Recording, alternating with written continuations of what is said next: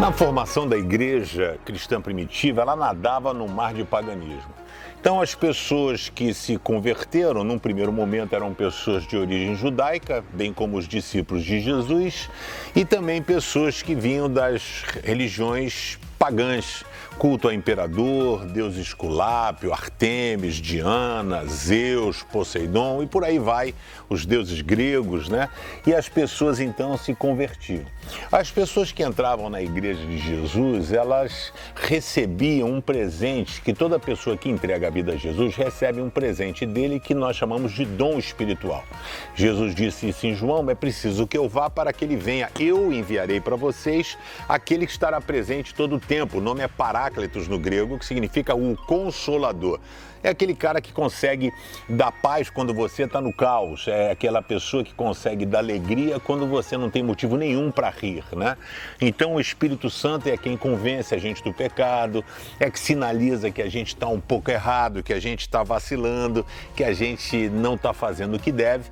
E o dom espiritual que a gente recebe, ele tem por finalidade abençoar vidas. Aliás, eu queria, olha para mim, eu quero dizer para você que a, a, grande essência da vida é a gente ter compaixão, é a gente se colocar no lugar do próximo, é a gente conseguir é, é, é, ter um foco em abençoar vidas. Né? Eu estava vindo para a igreja às, às três e meia da tarde, numa quarta-feira, e de repente um menino falou: Moço, moço, moço, eu parei meu carro, vi o menino estava branco, branco, branco, branco.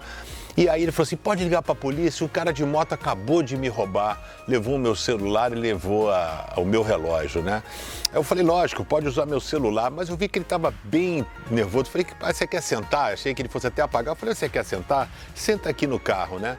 Aí ele sentou no carro e ele tentou ligar, a gente tentou ligar para a polícia, não conseguimos. Aí ele falou: posso tentar ligar para meu pai? Eu falei: pode. Eu falei: cara, você mora onde? Ele morava assim, um, um quilômetro de onde ele estava. Eu falei: que eu levo você lá. E aí ele falou, pô, o senhor me leva? Leva. Ele tava com um cachorro, um cachorro grandão assim. Ele falou assim, mas o cachorro pode, pode bota o cachorro aqui. Eu tava preocupado com ele. Eu fico pensando, pô, podia ser um filho meu, né? Pode ser um neto, alguma coisa. E aí, ao invés de virar as costas e dizer, ah, sinto muito, liga aqui pro seu pai pronto. Eu agi com compaixão, né? Colocando o menino no meu carro e levei ele até a casa dele. Ele conseguiu falar com o pai dele. Eu fiz o meu papel como cristão. A única coisa que eu disse é assim: olha, eu sou pastor de uma igreja no Open Mall e dei o meu cartão para ele, né? Coisa de velho, né? Cartão, imagine você.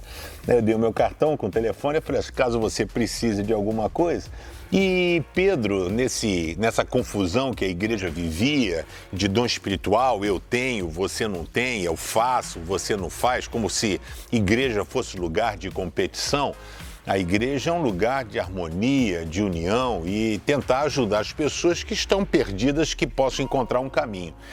Pedro então escreve para a galera dizendo o seguinte em 1 Pedro 4, verso 10: Sejam bons administradores, é, é, despenseiros a palavra. A ideia no grego é porque o único lugar da casa que tinha porta com chave é onde guardava a comida, dispensa.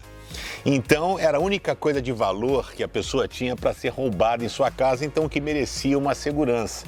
E aí Pedro está falando assim: sejam bons administradores, cara, cuidem das coisas direitinho, né? Dos diferentes dons que vocês receberam. Que cada um use o seu próprio dom para o bem dos outros. Jesus morreu na cruz pela gente não foi de uma forma egoística para que eu possa ir para o céu. Ele morreu por mim na cruz para que eu possa conhecê-lo, tê-lo na minha vida, a minha vida ser transformada a tal ponto que eu tenho maior alegria em abençoar a vida das pessoas, das mais variadas formas. Seja dando uma carona numa hora de sufoco, seja pagando um sanduíche para um cara que não come, distribuindo uma cesta básica, fazendo uma quentinha. Nós temos que ser bons administradores daquilo que Deus nos deu. Eu pergunto, você tem sido um bom administrador de todos os presentes que Deus te deu? Você é uma pessoa abençoada por Deus? Se considera uma pessoa abençoada? E o que você tem feito com isso? Que você possa compartilhar um pouco daquilo, do muito que Deus tem dado a você. Valeu? Muito obrigado pelo seu carinho em assistir o vídeo do Pense. Ah, curte aí o canal, se inscreve no canal dá um joinha e também compartilha aí o vídeo com a rapaziada. Muito obrigado.